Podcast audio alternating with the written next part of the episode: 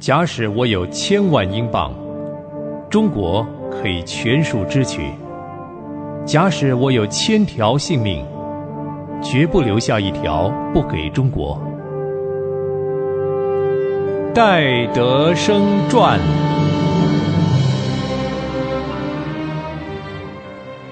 亲爱的朋友，您好，欢迎收听《戴德生传》，我是芳华。在上回的节目中。我说到，戴德生面临了艰苦的处境，但是他自己最感到痛苦的，却不是环境的恶劣、经济的困顿，或者是妻子的安全。他最感到痛苦的是，他自己内心的渴慕不能得到满足。他愿意常常在主里，但却时常有失败和扫兴的事，使他和基督失去了交通。就像潜水的人深入水底得不到空气，救火的人在焚烧的房屋之前得不到水，那真是非常痛苦的事。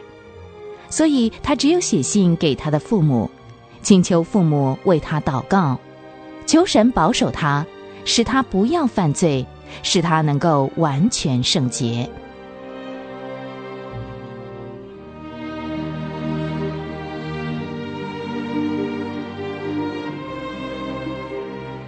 一八六九年六月，戴德生从扬州赶回镇江。他看到一封麦卡迪先生从杭州写来的信，信中有一段是这样写的：“我正想和你谈论圣洁的生活。当你对我提起这个问题时，我开始正视这个问题。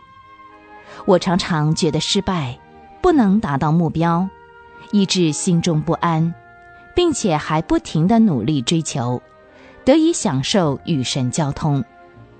而这样的交通，有的时候真切，但更多时是幻想，甚至遥远。我觉得挣扎努力和渴望过属灵的日子，并不是真实领我们到快乐圣洁及合乎主用的路。我曾经在一本叫《基督是一切》的书中看到一段话。当中说，接受主耶稣就是圣洁生活的开始，亲近主耶稣便是圣洁生活的前进，常以主的同在为事实，就是圣洁生活的完成。信心是铁链，使人的心灵与基督联合，并使罪人和救主合一。不健全的信心纠缠脚步，使人绊倒。这些话真的是太有道理了，所以我们应当时时仰望主，时时想到主，让主在我们里面随他的旨意而行，靠主长存着大能大力，克服我们内心的败坏，安息在主里。如此，我们不必力求信心的增进，只需要时刻的仰望主，那就够了。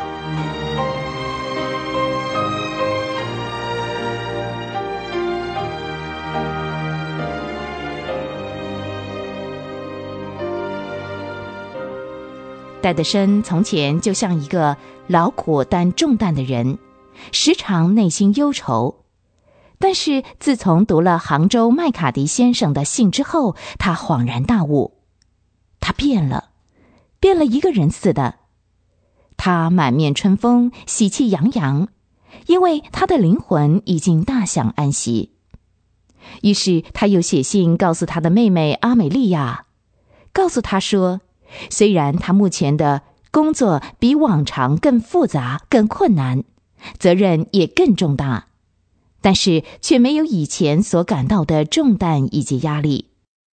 他觉得从前是瞎眼的，但现在他能看见了。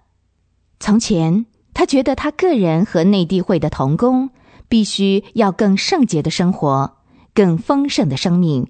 更大的能力才能完成所负的使命，而他自己的需求尤其迫切，所以他深深的感到，如果不亲近主，就会有危险。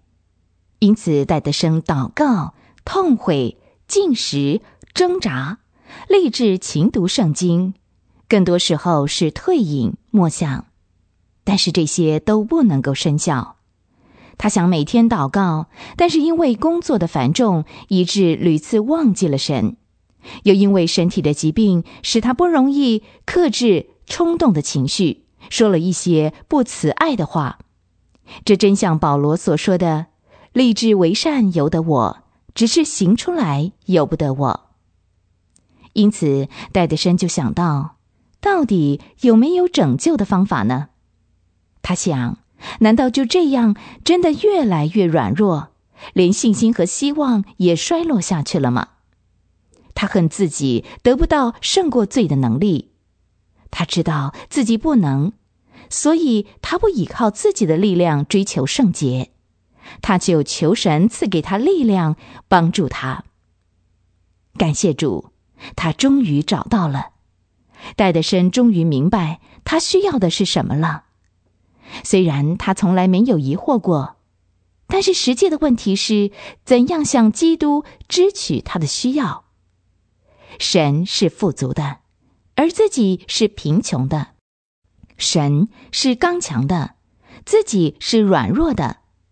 他知道在树根和树干里面有很多的肥汁，但问题是如何将这肥汁输入自己这只瘦弱的枝子里。他明白了，唯一的先决问题就是“信”这个字。信就好比像手一样，可以接受神的丰盛生命作为他自己的丰盛生命。他从麦卡迪的来信知道，加强信心不是努力去得着，乃是依靠信实的主。主曾说：“我永不离开你。”从此，戴德生就不再挣扎了，因为他知道神已经应许永远不离开他，永远不撇弃他。这就是他的信心，这使得他的灵命更晋升了一步，也是旧生命变为新生命的主要关键。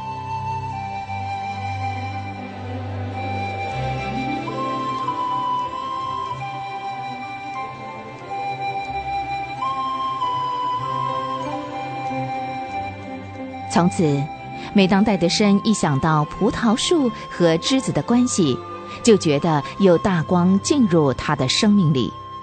从前，他渴望从葡萄树取枝，但现在他明白，自己就是葡萄树的枝子。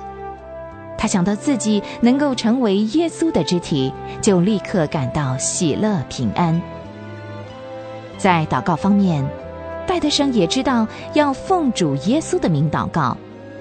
倘若不照着圣经的教训来祈祷，违背神的旨意而求，那么就连耶稣的本身也都不这么做，何况是他自己呢？让戴德生觉得最甘甜的，就是与主合一带来的安息，而他不再为任何的事情挂虑。因为他知道神必定能够完成他自己的旨意，神的恩典是够他用的。太紧张艰难的环境里，神会赐下极大的能力给他。这一切的权利都发源于信徒和基督的合一。基督凭着他的信就住在他的心里，以致和基督同死同葬，最后也同复活。同升天。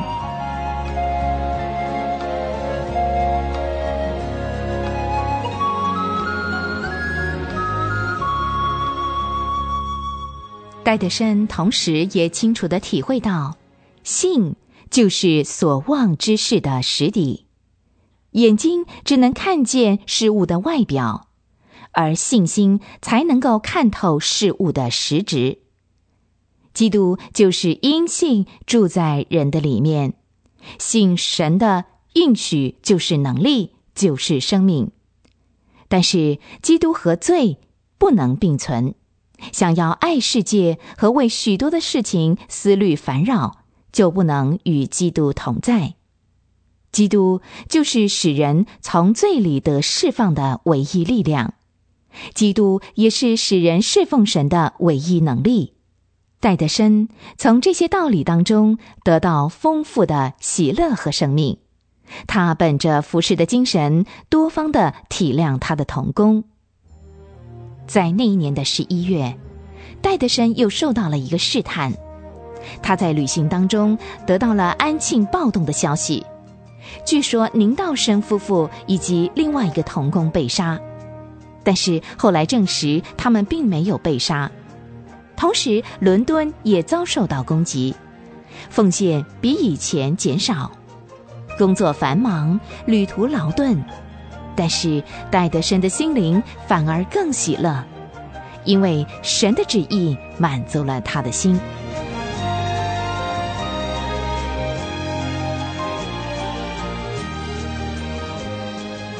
戴德生今后还会发生什么样的事情呢？欢迎您下回继续收听《戴德生传》。